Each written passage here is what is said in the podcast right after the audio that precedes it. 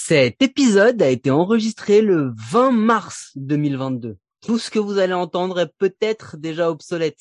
Compte plein, de retrait, play ball. Hey, take me out to the ball game. Take me out with the crowd. Buy me some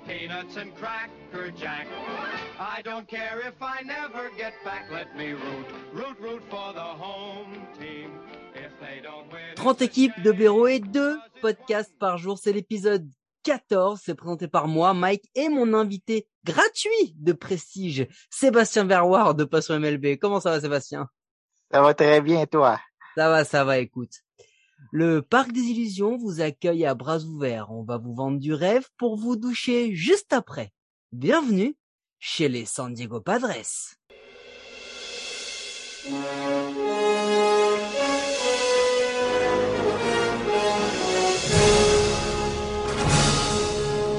Doc, Doc, qu'est-ce qu'il y a, Marty? Vous avez remonté la DeLorean, Doc? Pourquoi? Bah, je sais pas, je comprends pas. On avait dit que les Padres, ils allaient être forts. Eh non, Doc et Marty, les Padres n'ont pas été forts. 79 victoires, 83 défaites. C'était pas si moche, hein. C'est juste que l'on avait peut-être vu trop grand pour eux. Avec un bon début euh, mars-avril, un mois de mai euh, tonitruant à 19-9, puis après ça s'est ça complètement écoulé. Un bilan post All-Star Game à 38%, le bilan avant il était à 57%. Alors qu'est-ce qu'il y a Qu'est-ce qui a, qui a parlé de faille à San Diego? Euh, Bah c'est simple, hein, face aux équipes de la post-season de la National, ils sont à 22, 35, 39% de victoire. Face aux autres, 51% de victoire. Donc fort avec les faibles ou faible avec les forts. Non, moyen avec les faibles et faible avec les forts. Parce qu'au pitching, bon, Joe Musgrove, en fait, il a fait un, un petit 6 shutout inning euh, dès qu'il a commencé avec les Padres. Ensuite, il nous fait un magnifique no-hitter, WAR à 3-3, ERA 3-18, 10,08 de, de K par 9, 15 quality start sur 31. Ça a été le vrai ace de l'équipe, alors qu'en fait, il était donné plutôt starter 3 ou 4 hein, en début de saison. Mark Melanson, All-Star, euh, ERA à 2,23, 39 save, ERA sur 9 à 0,6, une ERA plus à 1,75, une WAR à 2,1. C'est le meilleur releveur, mais c'est pas le top releveur hein, qu'il a pu être. hein. C'est peut-être l'âge, mais bon voilà. Craig Stamen aussi, euh, Craig Stamen qui sort euh, qui sort une ERA euh, à 3,06 versus 5 5,63 euh, euh, précédemment. Il a vachement amélioré ses chiffres avec un ERA donc à 3,06 on vient de le dire, une ERA plus à 127, BB Parnay 1,3, WAR à 1,5. Il y a pas de Snell, il y a pas de Darvish, c'est normal, hein, ils ont été à chier. Euh, au niveau du bâton, bah Fernando Tatis Jr. il a raté 32 matchs après plusieurs euh, blessures, mais il a quand même eu une defensive run save de moins 7, hein. Faut quand même le préciser quand même, hein. Il est sur les traces des plus grands, il va peut-être devenir le prochain Derek Jeter, mais je dis ça, je dis rien. Euh, du coup, euh, All-Star, troisième au vote de MVP, Silver Slugger, mais pas Gold Glove, hein, d'accord? War à 6-6 en ayant man- manqué 32 matchs. 42 home runs, 25 stolen stolen base, OPS à 975, RBI 97, RBI. Manny Machado, War à 5, c'est la plus haute de Manny Machado depuis 2016 à l'époque chez les Orioles. Euh, 28 home runs, 106 RBI, OPS à 836, All-Star à 18e au vote de MVP quand même. Et Jack Cronenworth, All-Star dès sa deuxième saison. Il a joué à trois positions, il a même pitché pour relever sur un match flingué. War à 4,8 OPS à 871 RBI. 21 home runs, c'est la vraie satisfaction cette année de la saison ratée des Padres. Euh, Jay Singler qui a vécu sa dernière saison sous les couleurs des Padres euh, et qui s'est barré. On vous l'a dit, il y a eu un gros changement entre le la- l'avant et l'après All-Star. Bah, qu'est-ce qui s'est passé à la trade deadline? Eh ben, ils ont signé Jake Marisnick, ils ont signé Daniel Hudson, ils ont signé Adam Frazier. Sur le moment, quand ils l'ont fait, tout le monde s'est dit super move. C'est des belles signatures, c'est des belles additions. Bon, euh, et du coup, il s'est trouvé que bah ça a pas suffi. Pourquoi? Bah parce que Tatis s'est blessé. Il y a eu aussi Grisham qui a blessé. Euh, Darvish qui s'est blessé, pardon. Darvish et Frazier ont pas été bons non plus. Bon, voilà comment ça se passe. Euh, du coup, ils ont un nouvel entraîneur, Bob Melvin, et Pecota les voyait quand même à 96 victoires, 66 défaites, hein, d'accord? Il y a quand même, il y a quand même un, énorme, énorme écart. Euh, donc bon, il y a eu mal donne. hein. donc euh, je reprends mon souffle. Sébastien, est-ce que tu veux rajouter quelque chose sur la saison des Padres? Tu l'as très bien résumé, mais c'est vraiment ce que tu as dit, c'est les attentes qui étaient trop élevées peut-être. Euh, quoi qu'on on pouvait s'attendre à beaucoup mieux de la part des Padres, excellente formation sur papier, euh, mais sur le terrain, euh, sur le gazon, ça s'est pas, euh, ça s'est pas avéré vrai. On a eu des bons moments, surtout au début de la saison. Ça allait relativement bien. Euh, match en point de coup sûr. Donc, à ce moment-là, on était dans la course. On pensait qu'on pouvait euh, aller jusqu'au bout, mais finalement, on, a manqué un peu de d'essence à la fin.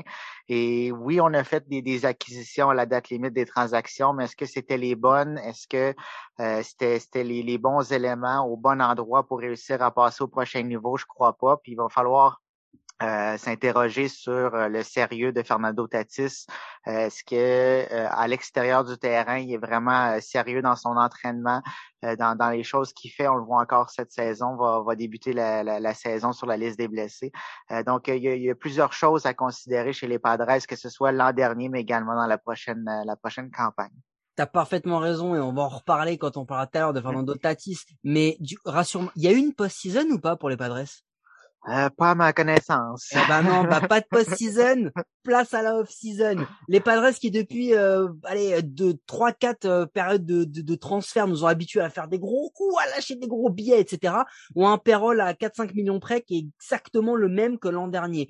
Euh, bah ils vont pas faire des économies, hein, mais ils ont pas non plus euh, ils ont pas non plus fait, beaucoup d'efforts. Pourquoi? Parce que qu'est-ce qu'on attendait d'eux? Un renouvellement du bullpen, une fin de pitching rotation et du, du corner outfielder. Ils ont évité euh, l'arbitration avec Emilio Pagan, Tim Hill, Austin Adams, tous les trois releveurs. Ils ont signé en free agency Luis Garcia, Robert Suarez, Nick Martinez, tous les trois releveurs. Ils ont perdu Jake Marisnik, centerfield, Keon Kella, Mark Melanson, Daniel Hudson en, relève, euh, Tommy Pham en champ extérieur, Ross Detweiler relève aussi, Vince Velasquez en starter. Ils ont fait des trades.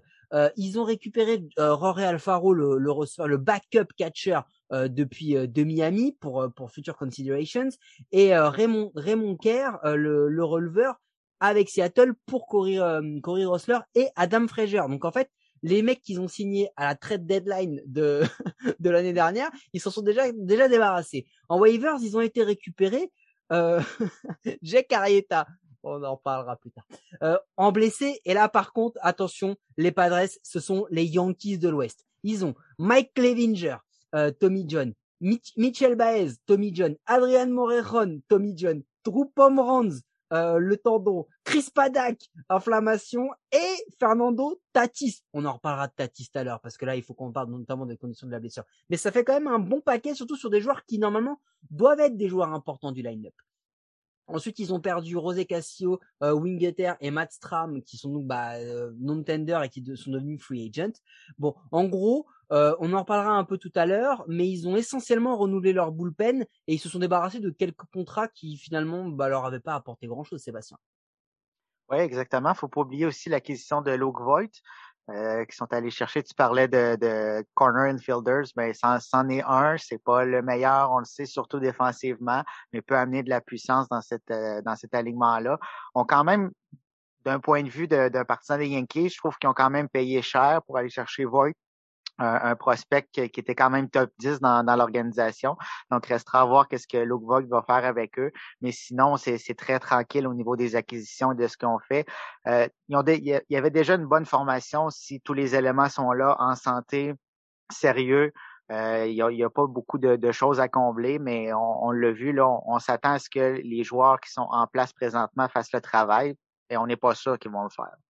Voilà. Et c'est et alors on va on va tout de suite aller dans la suite de la de la off-season, c'est que finalement les Padres n'ont pas beaucoup bougé et on va se dire bah c'est parce qu'ils ont beaucoup de jeunes qui vont venir, qui vont pousser, qui vont prendre la place. Ils ont un très très bon farm system les Padres, mais peut-être pas pour tout de suite tout de suite. Ils ont CJ Abrams, shortstop, il est en double A, il arrivera que en 2023 et il est sixième au classement MLB, cinquième au classement Kislo, donc c'est un top prospect, mais pas avant l'an prochain, donc on peut passer à autre chose. Euh, Mackenzie Gore, lanceur, lui, les niveaux MLB, on l'a déjà vu un petit peu. Il va arriver cette année. Il a 23 ans, 56e au classement MLB. Il n'est même plus dans le classement de Kislo parce qu'il a déjà joué un certain nombre de matchs. Euh, c'est, c'est normalement, on l'attend comme un starter numéro 1, Mackenzie Gore. Il est, il est placé comme un top starter, un top joueur. Il a eu un petit peu de mal. Euh, il a été, il a été, franchement, il a, il a pas été très très bon en 2021 et quand on l'a vu, il a eu beaucoup de mal. Donc, il faut lui laisser peut-être un petit peu plus de temps, mais ça va être hyper important pour la rotation des Padres. Robert Hassel, outfielder, pareil, il va arriver en 2023, il a 20 ans, 43e au classement MLB et 24e euh, pardon au classement de Tissot. Donc encore une fois, c'est un top prospect, mais qui arrivera plus tard. Et Luis Campuzano. Alors Luis Campuzano, c'est un receveur qu'on a vu aussi l'an dernier, pardon, 23 ans, je m'en étouffe carrément. 37e au classement MLB, 67e au classement de Kislo, euh, bah logiquement euh, Campuzano c'est un candidat au trade en vrai parce que ils ont ils ont ils devraient avoir ce qu'il faut euh, logiquement la personne d'Austin Nola qui sont recrutés il y a un petit peu plus d'un an. Donc Campuzano, soit ils vont le laisser, soit au bout d'un moment il va falloir qu'il parte. Donc ils ont un bon farm system, mais en vrai ils peuvent pas compter dessus tout de suite. Non, pas tout de suite, à l'exception probablement de Mackenzie Gore, que j'aime beaucoup, avec beaucoup, beaucoup de potentiel. On s'attend à des grandes choses de sa part, mais pour le moment, on l'a pas encore vu, donc ça reste un point d'interrogation. Euh, pour Campusano, ben ça va dépendre d'Austin Nola. Est-ce que Campuzano va forcer la main des Padres de, de soit échanger Nola ou de, de, servir de monnaie d'échange pour aller chercher peut-être un élément qu'on va avoir besoin. Ça, on va le voir probablement au début de la saison si sa progression euh, continue. Mais sinon, c'est des prospects à long terme qu'on va voir monter ou qui vont être inclus dans, dans des transactions encore une fois. C'est exactement ça. Et du coup, maintenant qu'on a ça, on peut passer au line-up prévisionnel. Receveur, Austin Nola. Première base, Eric Osmer. Deuxième base, Jake Cronenworth. Troisième base, Manny Machado. Shortstop, Song Kim. Tiens, tiens, on en parlera tout à l'heure. Euh, left field, Nomar Mazara. Center field, Trent Grisham. Right field, Will Myers. DH, Luke Voigt. Luke Voigt qui pourrait peut-être aller un petit peu en outfield euh, et sur le banc donc backup catcher Victor Caratini, Rory Alfaro, Tracy Thompson et Jerison Profar qui lui aussi pourra peut-être aussi voir un petit peu de, de titularisation une fois de temps en temps. Est-ce que tu nous ferais pas la rotation et le bullpen, Sébastien? Oui, on va y aller avec la, la rotation partante. Joe Musgrove, Hugh Darvish, Blake Snell, Mike Clevenger, Nick Martinez. Euh, et tout ça sous condition de non-blessure. on est oui, parce que les noms qui ont été cités, on en parlera tout à l'heure, on en parlera tout à l'heure. Oui, oui, puis surtout Mike Levenger qui revient de Tommy John qu'on attend depuis longtemps. Est-ce que ça va être ce qu'on s'attend ou bien il va, va reculer dans sa, dans sa progression? Ça va être, pas. ça va être Mike Levenger ou Mac Clevenger, on ne sait pas. Ça peut, oui, ça peut être l'autre. pour lancer le, la huitième manche, probablement Luis Garcia suivi de Pierce Johnson pour, pour terminer les, les matchs. Et on ajoute à ça Emilio Pagan, de Nelson Lamette. Lamette également, on, a beaucoup d'attentes. On, s'attend à ce qu'il performe. Restera à voir Tim Hill, Robert Suarez, Austin Adams, euh, Craig Statham, Nick Martinez aussi. Donc, euh, on, a quand même un, bon bullpen, mais pas un bullpen exceptionnel. C'est solide, mais c'est pas nécessairement All-Star. Donc, euh, est-ce qu'on va ajouter des pièces à ce bullpen-là? Peut-être. Ouais, c'est exactement ça le truc parce que le bullpen des des Padres et c'est là où il est il est un peu problématique, c'est qu'ils l'ont renouvelé parce que euh, on vous l'a pas dit, mais l'an dernier le, le bullpen des Padres, euh, il était pas dégueulasse en vrai. Hein. Cinquième en ERA, il est septième en BB sur 9, neuvième en hit par 9. Euh, c'est vraiment la starting rotation qui a posé problème où ils sont euh, dans la deuxième moitié de la ligue euh, sur quasiment toutes les stats, que ce soit l'ERA, BB par 9, les home run par 9, hit par 9, etc. Donc en vrai, il y a un vrai, il y a, y, a, une vraie question sur sur sur cette rotation et tout simplement, bah Joe Musgrove, il a été extraordinaire avant la règle des sticky substances. Et puis après, bah c'est devenu un, un, lanceur normal quoi. Alors la question c'est est-ce que c'est un temps d'adaptation ou son réel niveau? On va prendre un exemple très très facile, très concret. Gerrit Cole après les Sticky Substance, il a eu deux trois starts qui étaient compliqués, il a eu du mal. Et puis quand il s'est remis, oh, boum, c'est redevenu une machine de guerre. Donc Joe Musgrove, qu'il fallait un petit peu plus de temps ou pas? Et est-ce que vraiment Joe Musgrove c'est l'ace d'un contender? Ben, il faut pas que ça soit le, le, le lanceur numéro un d'une équipe aspirante. On, on peut pas, on peut pas bâtir autour de lui. Il faut que ça soit un troisième probablement. Mais tu l'as mentionné, on va le voir au début de la saison. Est-ce que c'était un temps d'adaptation?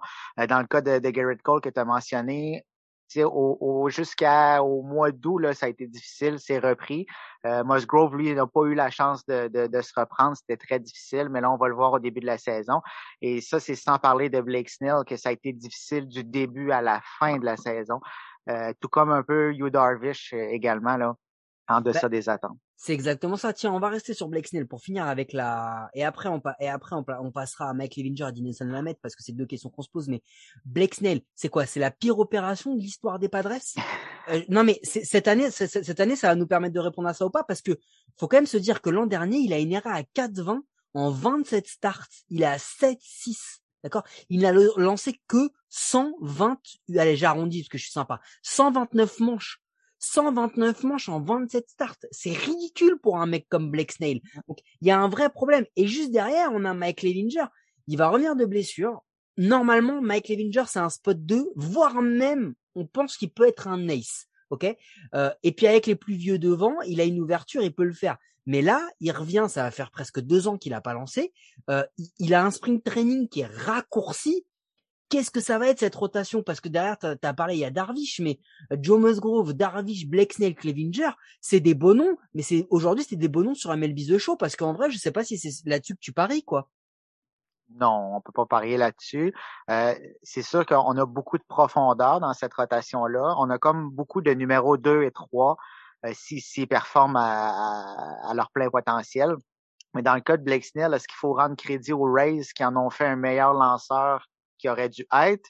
Ou bien s'il a performé en deçà des attentes l'an dernier, mais là, il va avoir la chance de se reprendre. Il va devoir le faire dès le début de la saison parce qu'on va avoir besoin de lui. Mike Avenger probablement ne lancera pas beaucoup de manches au début de la saison pour pas le surtaxer.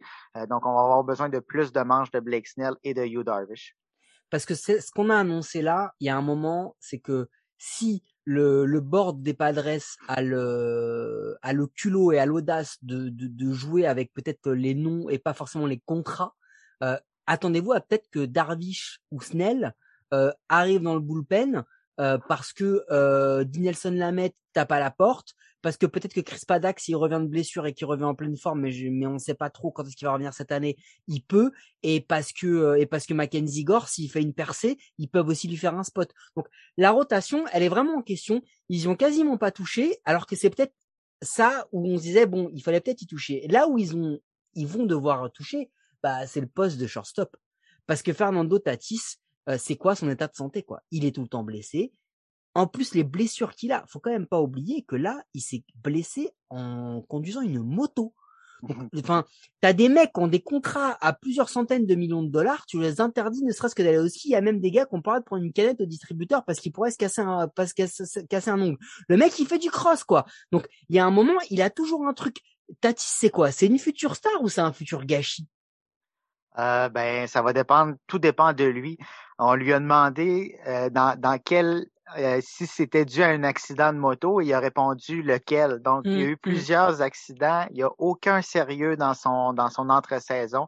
Donc, ça appartient seulement à Fernando Tatis de, de, de voir s'il veut devenir une star dans la MLB, c'en est déjà une, mais s'il veut devenir euh, quelqu'un qui va rentrer au temple de la renommée ou s'il veut seulement s'amuser en jouant au baseball, en ayant un gros contrat déjà. Donc, euh, ça lui appartient seulement parce que sa, sa carrière pourrait être très très courte s'il continue comme ça. Et justement, tout à l'heure j'ai fait la blague sur Derek Jeter, mais ne vous trompez pas, hein. On a affaire en parlant de Jeter dans les plus grands professionnels de l'histoire du baseball. Euh, du coup, c'est pour ça que ça me fait rire quand on compare Tatis comme étant un des meilleurs shortstop. Euh, quoi qu'il arrive, pour l'instant, il est à des galaxies de Derek. D'ailleurs, il y en a, il y en a un autre qui s'appelle Aseong Kim, qui aurait pu être un problème parce qu'il a été recruté, on savait pas trop le mettre, on, l'a pris pour le mettre un peu en deuxième base, alors qu'il c'est un shortstop. On a pris Frazier, donc du coup lui il jouait plus, et c'est un Gold Glove ce gars-là. Enfin, clairement, il a, il a le potentiel pour. Donc euh, aujourd'hui, il va, il va suppléer. Ce qu'il faudrait pas, que pendant trois mois, il soit énorme défensivement en shortstop, parce qu'à mon avis, si Tatis revient, il va peut-être aller goûter de l'outfield. Mais comme on parle des stars, il y a quand même d'autres stars, parce qu'on a une tripotée chez les Padres. Euh, Manny Machado, très loin de ses années 2015-2016 euh, chez les Orioles. Euh, est-ce qu'un jour il va retrouver un, poste de MVP candidate? Parce que on a besoin de lui pour alléger la pression sur Tatis.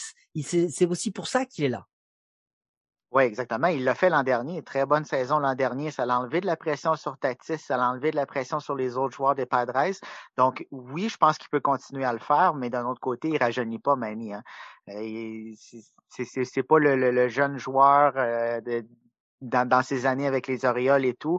Donc, euh, faut, faut qu'il enlève la pression sur les autres, mais il faut pas qu'il ait toute la pression sur lui non plus parce qu'il pourra pas contenir cette pression-là à l'âge qu'il a sur une longue période de temps. Je suis d'accord. Et tu vois, on parlait de pression. eh ben, il y en a une autre de pression que les Padres subissent. C'est la pression financière. Parce que les contrats de Myers, 31 ans, Osmer, 32 ans, Darvish, 35 ans. On fait pas du, de l'anti-vieux, hein, mais ils touchent 22,5 millions, 21 millions et 19 millions. À eux trois, ils représentent 34%, un tiers de la masse salariale des Padres.